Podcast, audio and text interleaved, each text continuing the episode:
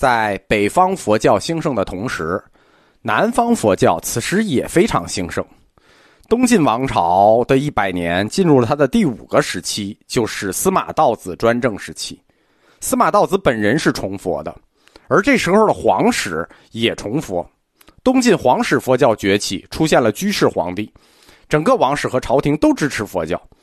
最大的氏族琅琊王氏，在王导之后的两代子孙中，王密、王寻、王延、王公都是佛教的大施主。但是没有证据可以表明慧远大师本人和东晋王室，或者是京城的大氏族大施主之间有直接的联系。慧远似乎和北方后秦王室关系更近、更直接。他和后秦的皇帝姚兴两个人是有直接通信的。处理与南方政坛的关系，似乎是慧远的弟弟慧持法师。慧持久居京城，跟南方的门阀士族关系很好。这也许是兄弟俩的约定。我们前面课里讲过，弟弟护送姑姑道仪去了京城。这有可能是他有意的离开哥哥的阴影，也有可能是兄弟俩商量好这个事儿。第一，要平衡南北政坛，就是后秦的姚兴皇帝和这个东晋的晋安帝；另一个是中央与地方之间的关系。这两组关系都是有冲突的。慧远间接的通过他的弟弟来处理和东晋王室以及健康都城士族之间的关系。我们没有证据，至少没有直接的证据表明他们有联系。这种圆滑的处理方式，不光有南北朝廷的问题，更重要的是，庐山教团的所在地。庐山教团的所在地是东晋的西部，它是西部的佛教中心，地处桓氏家族桓玄的管辖地，桓玄的管辖地，还是桓玄好好听好不绕。这里代表的是地方割据氏族，他和京城的都城氏族是对抗的政治势力。在公元四百年左右，南方帝国其实已经分裂成两部分了，东部与中部。东晋朝廷的势力它不能超过江东，主要就集中在京城东部、东南部。东晋的中原省份，比如荆州啊、湖北啊、江西啊，它都在。桓玄领导的反对联盟中心，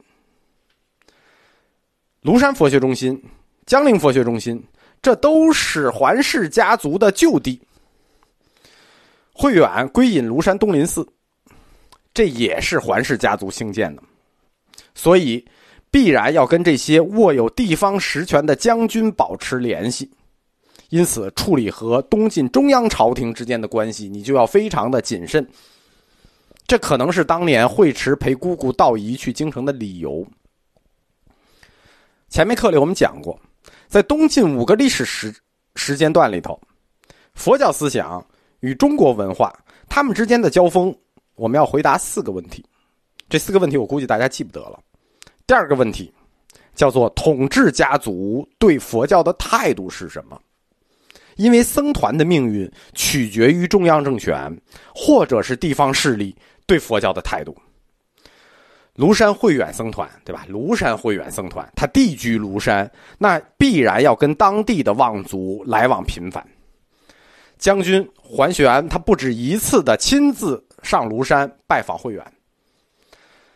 桓玄的心腹谋臣是王导的孙子王密，王密跟慧远过从甚密，虽然没有明确的记载，他是慧远的弟子。但他很可能就是慧远的弟子，因为当桓氏制定献佛令的时候，王密跟桓玄产生了激烈的冲突，最终迫使桓氏放弃了献佛。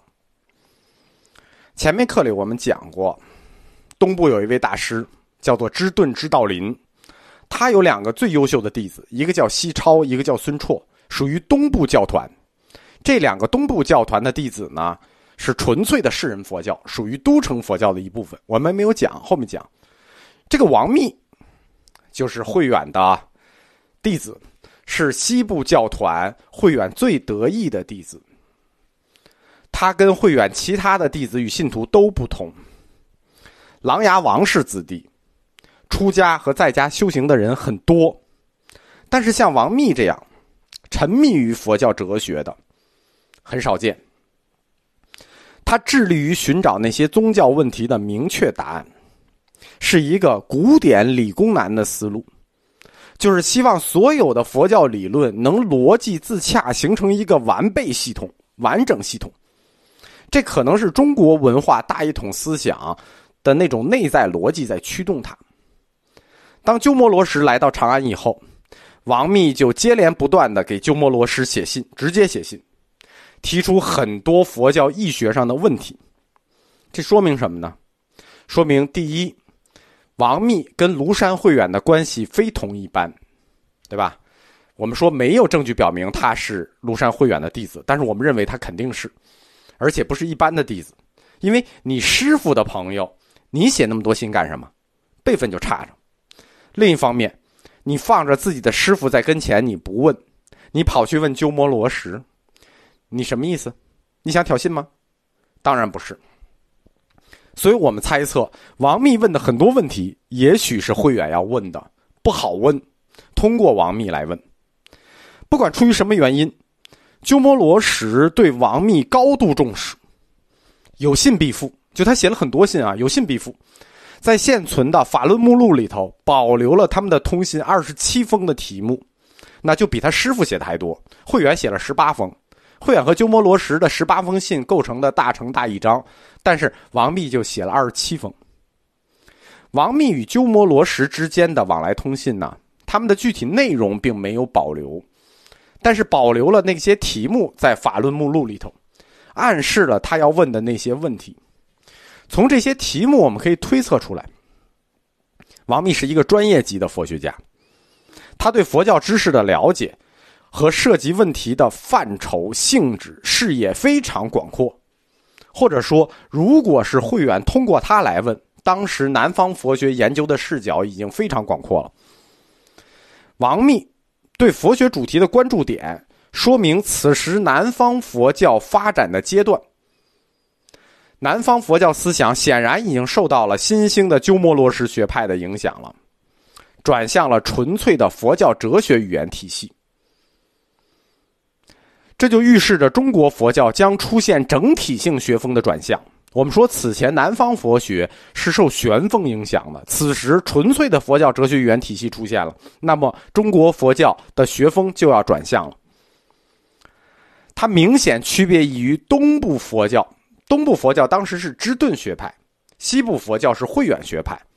支顿学派代表的是西超与孙绰，延续的还是中国思想的中国般若那种叙事语言和逻辑。就是用玄学化的佛教语言来解释般若，用世俗学问来寻找与佛教相对应的概念，而此时中部的王弼正试图打开一条新的路，就是道安公离席之前所指出的那条纯粹的、独立的佛教体系自身的哲学之路，而鸠摩罗什学派他们代表的正宗的大乘空宗。就重新定义和揭示了这个整个佛学新体系，界定了大乘佛教的核心般若智慧这个概念在纯粹佛教哲学中的解释，以及一系列衍生的新概念——般若法、一切智、无生法忍、诸法实相，包括他们之间的关系，这些重新诠释的佛学概念。终于彻底的挣脱了中国玄学哲学框架的束缚，回到了自身纯粹佛教哲学的框架里，在中国思想史和哲学史中，形成了一个独立的且不同于中国传统概念的哲学体系。王密和鸠摩罗什他们讨论的范畴很广，还涉及到著名的神的问题。有没有神？还讨论到第二期中国佛学界的重点命题——佛性与涅槃的问题。很可惜的是，这些信都丢了啊！我们只能看到他们的题目。但是，我们足以看出，当鸠摩罗什来到中国带来的新佛学，在他的有生之年里，已经对南方的世人佛教产生了多么巨大的冲击！这预示着中国佛教新纪元山雨欲来，风满楼了。王密，我们给个定语啊，就是这位杰出的、有佛教信仰的、传统中国文化意义上的读书人，他就不自觉的站在了新佛学思想和中国文化最激烈交锋的第一线上了。